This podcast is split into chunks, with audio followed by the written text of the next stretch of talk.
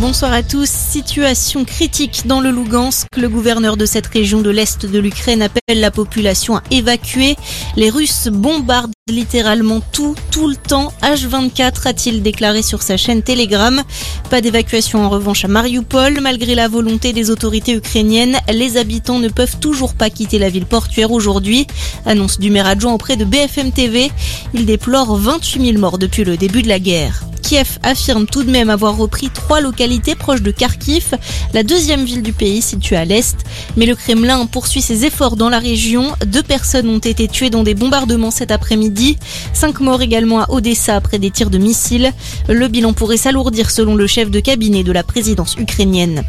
Dans le reste de l'actualité, la présidentielle et les premiers chiffres de l'abstention. Dans certains territoires d'outre-mer, le vote a déjà commencé. À midi en Guyane, près de 16% des électeurs avaient fait le déplacement contre près de 20% à la même heure en 2017. Un peu moins de 16% à midi également au premier tour il y a deux semaines. À Saint-Pierre-et-Miquelon, participation en hausse à midi entre le premier et le second tour de 20 à 22,5%. Une marche blanche à Amiens cet après-midi. 250 personnes ont défilé pour rendre hommage à Amélia Dufaux, sa sœur Jennifer et son neveu Eliam, retrouvés morts il y a 10 jours. Le conjoint de l'une des jeunes femmes et le père du garçon est soupçonné d'être l'auteur de l'homicide. On passe au sport, la Formule 1 et la victoire de Max Verstappen sur le sprint d'Imola en Italie. Le néerlandais devance Charles Leclerc et Sergio Pérez et s'élancera donc demain en pole position du Grand Prix d'Émilie-Romagne.